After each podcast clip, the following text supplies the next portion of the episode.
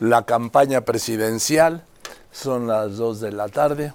Faltan 10 horas para arrancar la campaña presidencial. Xochitl, ¿algún momento en tu vida te pensaste en este instante? No, Joaquín. La verdad que, aunque se enojen, por eso brincaba. O sea, de pensar cómo llegué a esta ciudad. Y les voy a explicar cómo llegué. Llegué con una caja de cartón de huevo, de esas. No, no había maletas en el pueblo. A la central camionera con un montón de sueños. ¿Qué, en qué año fue? Fue en 1980. ¿Tenías? 17 años. Eh, mi idea era buscar trabajo, eh, estudiar ingeniería. No sabía si iba a pasar el examen de la facultad, eh, sacar a mi madre de la pobreza. Y los pronósticos eran que no lo iba a lograr. Que, ni lo intentara. Y la verdad es que casi aciertan, ¿eh? O sea, fue complicadísimo todo el rezago académico que traemos de los pueblos, eh, todo este tema. Y cuando yo me veía en el INE presentando mi inscripción como candidata a la presidencia, no pude evitar decir, lo logré. O sea, no solo logré este, esto que me propuse sacar a mi madre de la pobreza, que tuviera una vivienda, porque siempre vivíamos arrimados con todo el mundo, con los tíos acá a ratos. Eh, y para mí es muy importante decirle a los mexicanos que lo vamos a lograr. México no se merece lo que está viviendo Joaquín.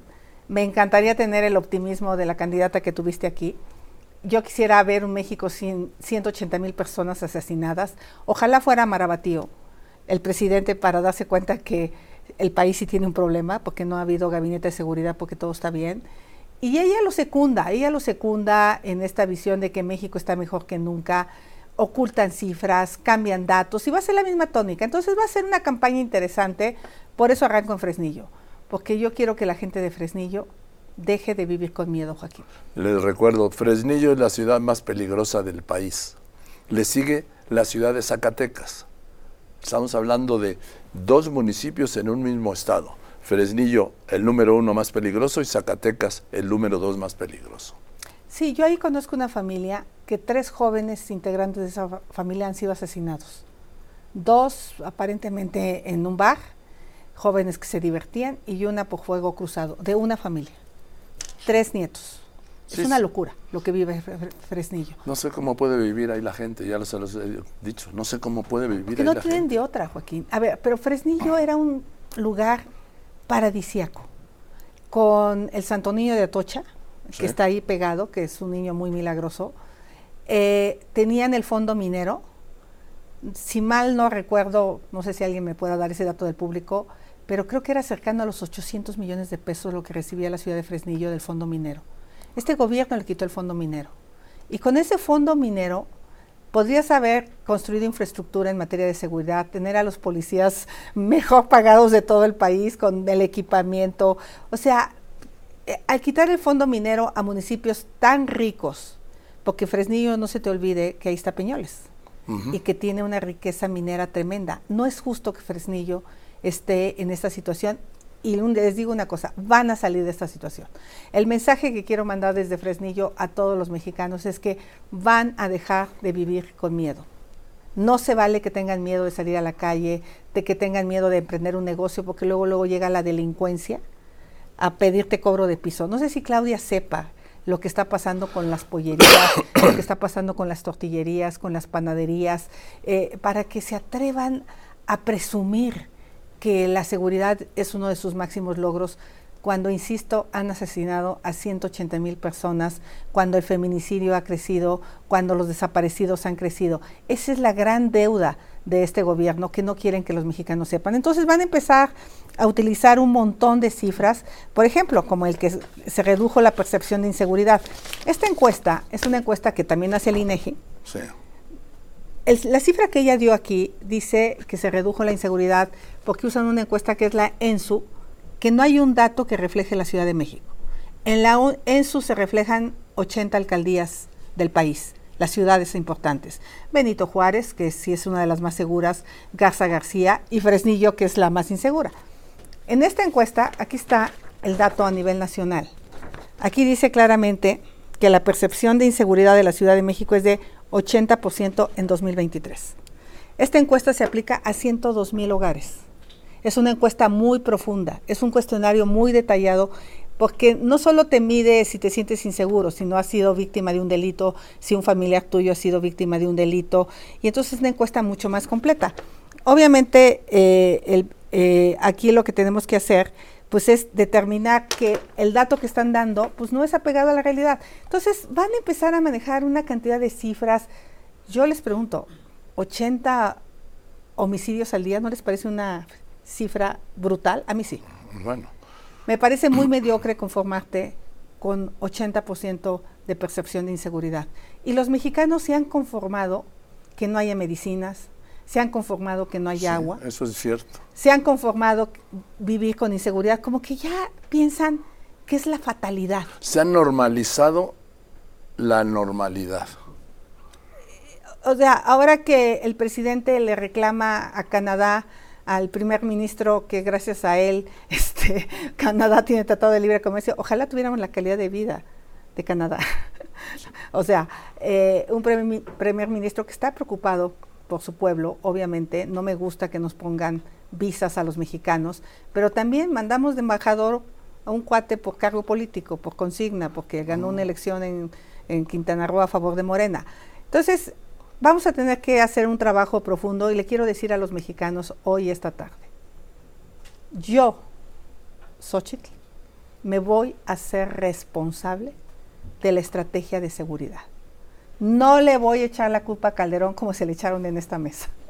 No le voy a echar la culpa a Peña Nieto y cuando esté en el espacio que tengo que estar, tampoco le voy a echar la culpa a Andrés Manuel López Obrador. Ya basta, Joaquín. Ya basta de seguir echándole la culpa al pasado.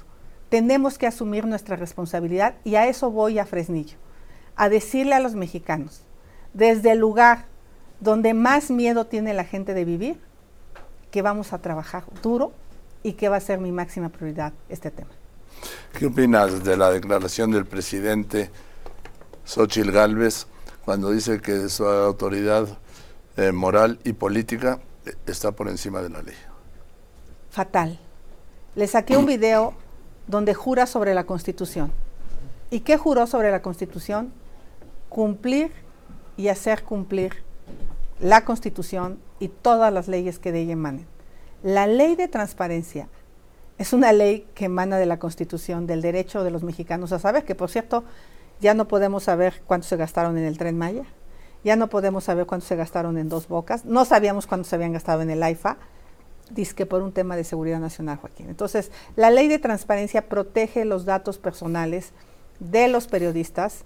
Este, por ahí si me pasan mi celular, eh, te voy a enseñar, hicieron público mi celular y sigue sonando, sonando, sonando. Ah, contesto algunas, le he contestado a, cuando voy en trayectos, contesto llamadas, me va a ayudar un conmutador porque ya es imposible.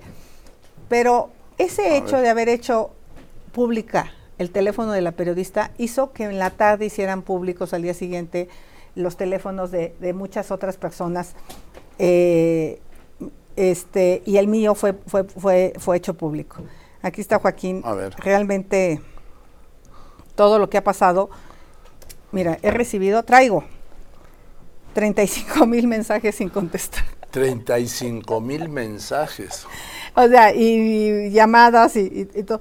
¿Por qué? Pues porque el presidente decidió violar eh, los, el, derecho de las personas a la privacidad. Y entonces a Morena se le hizo fácil, mira, ya están entrando llamadas.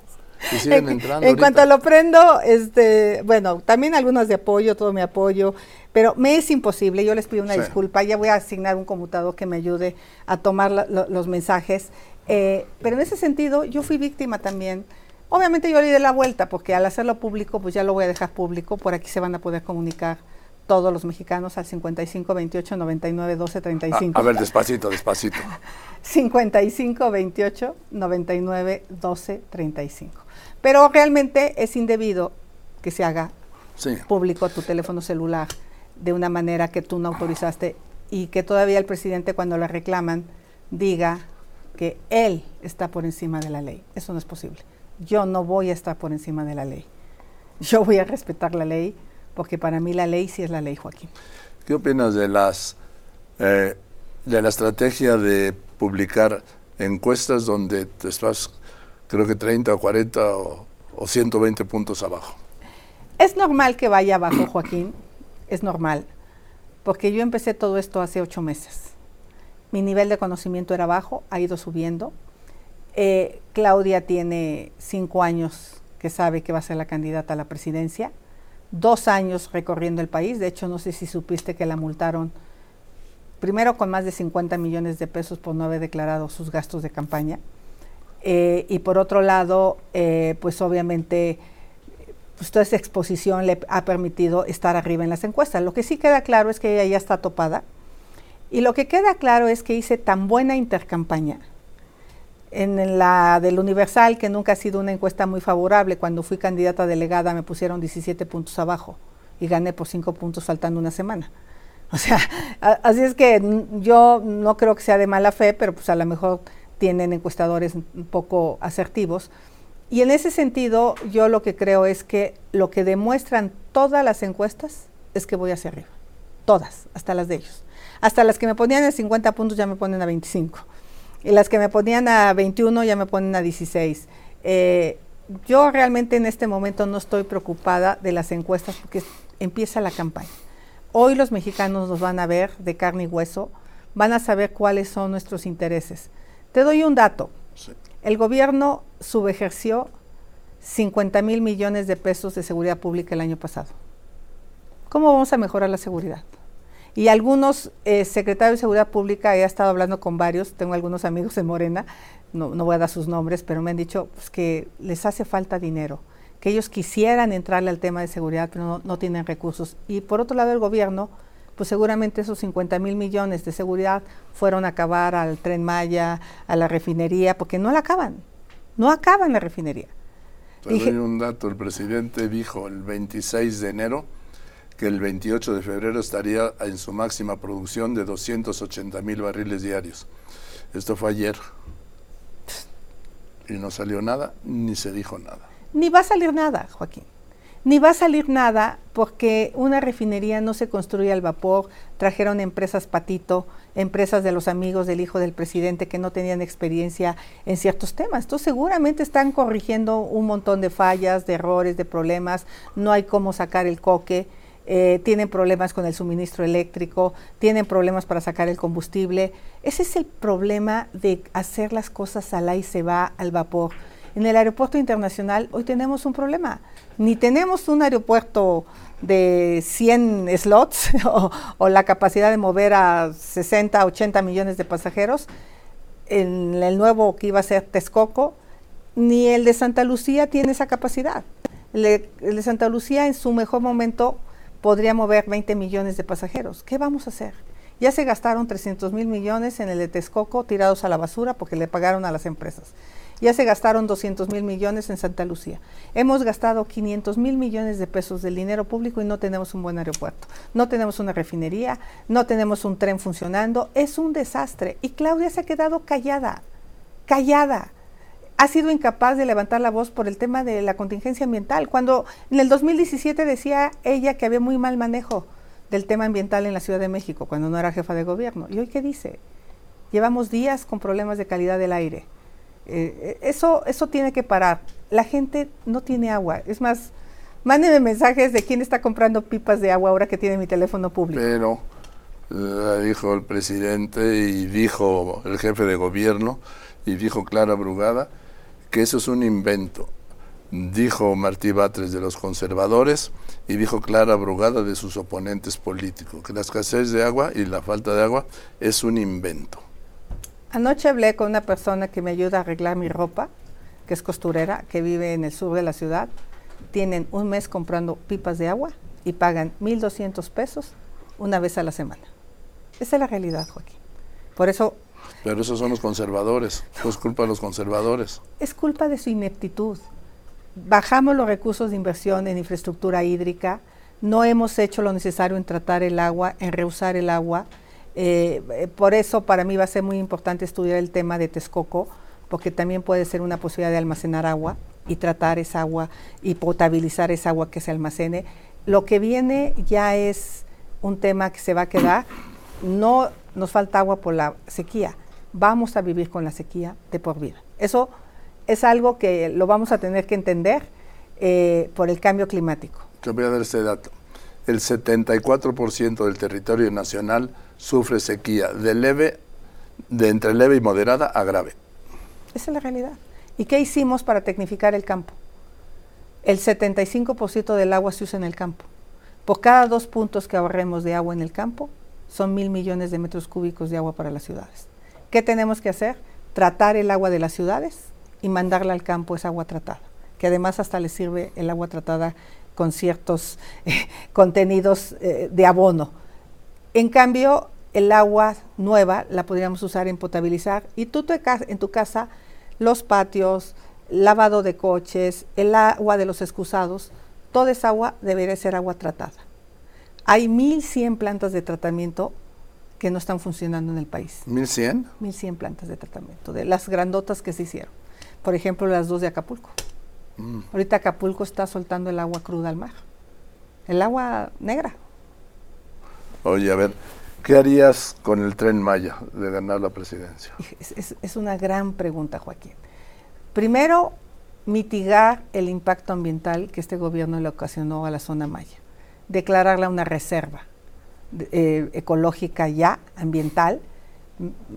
Ellos debieron haber, por lo menos por cada árbol que tiraron, plantar 20. Tiraron 10 millones de árboles, tendrían que haber plantado 200 millones de árboles. Eso es lo primero que tendría que hacer el gobierno. Cumplir con las normas ambientales, hacer un buen estudio del impacto ambiental que ocasionó ya este tren, revisar a detalle qué está pasando con el acuífero, cuáles pueden ser las consecuencias de no hacer nada, tratar de mitigar lo más que se pueda, ver qué tramos realmente van a ser rentables, Joaquín, porque hay tramos en los que el turismo no piensa ir, o sea, muy pocos, porque la gente viene a un turismo de playa, tienen todo incluido en el hotel, tienen sol, tienen mar, tienen alberca, el turismo que va a las zonas arqueológicas es un turismo distinto. Sí. Entonces, creer que todos los que lleguen a Cancún, a la playa, van a querer ir a Calakmul es un error. Entonces, tenemos que analizar muy bien cuál es el mercado que sí se puede trasladar a los sitios eh, eh, eh, turísticos, a, los sitios arqueológicos, y, y, hacerlo lo más rentable posible y quitar el mayor impacto ambiental, porque el daño ya está hecho, Joaquín. Ya está hecho el daño. Entonces, ahora hay que ver cómo corregimos y cómo se aprovecha, ¿no? Y cómo se aprovecha. otra vez, no voy a reaccionar con el hígado. Lo que funcione se queda, Joaquín. He dicho que mi máxima son tres. Como ingeniera, lo que está bien se queda. Lo que está más o menos, que está, se corrige y se echa a andar. Y de plano, lo que está mal, se quita. Y lo que sí está mal es el tema de la seguridad, Joaquín. Y la salud. Eso sí se cambia por completo. Ahora dime, ¿qué vas a hacer eh, ya has hablado del AIFA, el Aeropuerto Internacional de la Ciudad de México, cada día le recortan más vuelos, vuelos que no se reponen en el AIFA. No, no, son, no, son, no, no, no, no costea. Eh, ¿Pensarías o verías la posibilidad de reconstruir el proyecto del, de lo que fue el AIFA? Eh, es lo que te digo que lo estamos estudiando ya con expertos Estamos analizando primero porque buena parte del dinero que se financió, lo que se tumbó, ¿te acuerdas que ya estaban eh, algunas estructuras levantadas? Buena parte de ese dinero se sigue pagando. En los, para los bonos, los bonistas. Exacto. Entonces ese dinero ya no lo tenemos, se está pagando, es una deuda que se había adquirido para construirlo. Habría que ver se va a pagar hasta 1939 y con los recursos del TUA, la tarifa de uso del aeropuerto de la Ciudad de México. Lo que te dijo. Parte. ¿eh? Entonces, la única manera de pensar es que no le cueste al gobierno. Eh, ver qué mecanismos habría para poder pensar en esa posibilidad, porque ahorita no puede haber otra prioridad más importante que la seguridad de los mexicanos. O sea, tú tienes que enfocar los recursos a seguridad, a salud tenemos un millón y medio de niños y jóvenes fuera de la escuela. Debe decir educación. Eh, tenemos que hacer hasta lo imposible por, crear la por crecer la matrícula en preparatorias. Hay que construir muchas prepas. Hay que equipar muchos hospitales que están en el desastre. Los elevadores están cayendo. O sea, creo que ahorita lo más importante es ver que no le cueste al gobierno, que participe el sector privado en ciertas cosas, que se vale, para que el gobierno pueda enfocarse a seguridad pública, a salud pública, a educación pública este, y a crecer la economía. Yo creo que ahorita tienen que ser las prioridades del país, que la gente tenga más dinero en la bolsa. La gente se está yendo a Canadá porque nos pusieron la visa, porque mucha gente que viaja a Canadá ya no regresa. Entonces el gobierno pues ya aprendió y otros piden asilo. Asilo por un tema de seguridad. Dime, en el tema de las finanzas públicas, estoy hablando con Xochitl Galvez, en el tema de las finanzas públicas, ¿tienes una idea o alguien de tu equipo tiene una idea en qué condiciones va a recibir este país la próxima presidenta? Sí. hablo condiciones financieras. Sí. De hecho, gran parte de mis diálogos con Carlos Ursúa fueron sobre ese tema. Carlos Ursúa tenía una gran preocupación de las finanzas públicas y la conclusión a la que llegamos es que el primer paso que tenemos que hacer es dejar de gastar el dinero mal. Pemex está chupando una cantidad de recursos fiscales brutales y, produjo menos petróleo este año. O sea, se están robando el dinero, Joaquín. Los hijos del presidente están metidos en negocios millonarios. Eh, el pobre Carlos ya lo denunciaron porque ha sacado estas cosas a la luz pública eh, y Pemex no acaba de mejorar financieramente porque el enfoque está mal, porque le siguen metiendo dinero donde no se lo deben de meter, donde sí da que es exploración, ahí no estamos invirtiendo recursos para crecer la producción petrolera que sí nos deja dinero. El problema de fondo, Joaquín, va a ser pensar muy bien en qué y cómo queremos gastar y por eso te digo, hay áreas donde el sector privado tiene que participar porque el gobierno no tiene recursos. Se acabó ya todos los cajones que había, todos los ahorros, todas las previsiones. Eh, entonces, sí, sí estamos estudiando a, mucho detalle, pero lo primero que te digo es, necesitamos dejar de tirar el dinero a la basura y este gobierno ha tirado, ya te puse el ejemplo del aeropuerto, 300 mil millones. No estamos para tirar 300 mil millones de pesos. Eh, y nuevamente, tenemos que ver cómo formalizamos la economía, porque no podemos seguir cargándole la mano a los mismos de siempre que pagan impuestos. Necesitamos que todos los mexicanos contribuyan y tiene que haber incentivos también de facilitar la creación de empresas y facilitar el pago de impuestos. Ahora dime, Xochitl Galvez, eh, el tema de los que el presidente ha declarado por razones de seguridad, ha reservado información. Tú de llegar a la presidencia, ¿los destaparías? Todo. ¿Sí? Todo, sí, claro. No tengo por qué. Y, y lo mío, para empezar, porque la mejor manera de que yo sepa que un colaborador se está pasando de lanza es haciendo pública la información.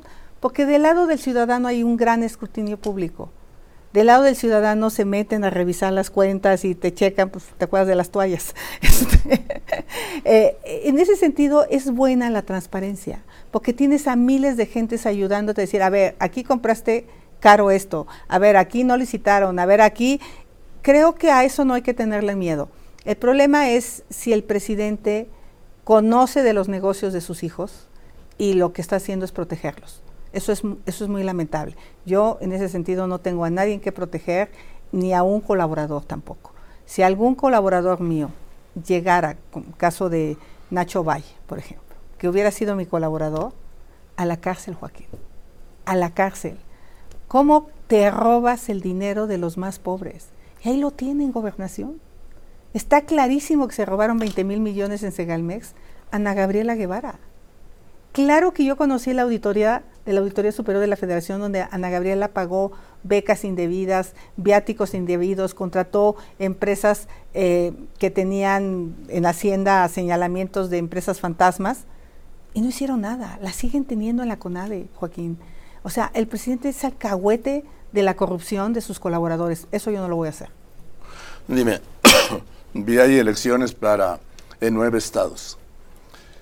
Eh, ¿Cómo las ves? Cada vez mejor. Eh, al igual que yo, nuestros candidatos están creciendo. Veracruz, mucho mejor de lo que habíamos pensado, demasiado rápido. Rocío tiene varios problemas en Veracruz. Uno se llama, es este destacado intelectual de izquierda, Huitlagua García, ¿no? Ese es uno. Otro tiene que ver con que no acabó la refinería, ¿no? O sea, cómo te presentas a gobernadora si el proyecto que te encargaron, que te entregaron todo el dinero, eh, no, no lo no hiciste las cosas como debías, le pesa mucho no ser veracruzana, fíjate. Parece que a los veracruzanos sí les importa mucho el que seas de la entidad, eh, pero sobre todo yo creo que le pesa más el que no haya dado buenas cuentas en dos bocas, el que tenga reservada la información y la presunción de malos manejos en, dos bocas. A ver. Eh, eh, Puebla caminando, creciendo, Yucatán vamos muy bien, Guanajuato vamos muy bien. Morelos. Morelos este, empieza a crecer también. Este, obviamente. En Tabasco no hay nada que hacer y en Chiapas tampoco. No te creas. Hay enojo. Yo creo que se van a llevar una sorpresa.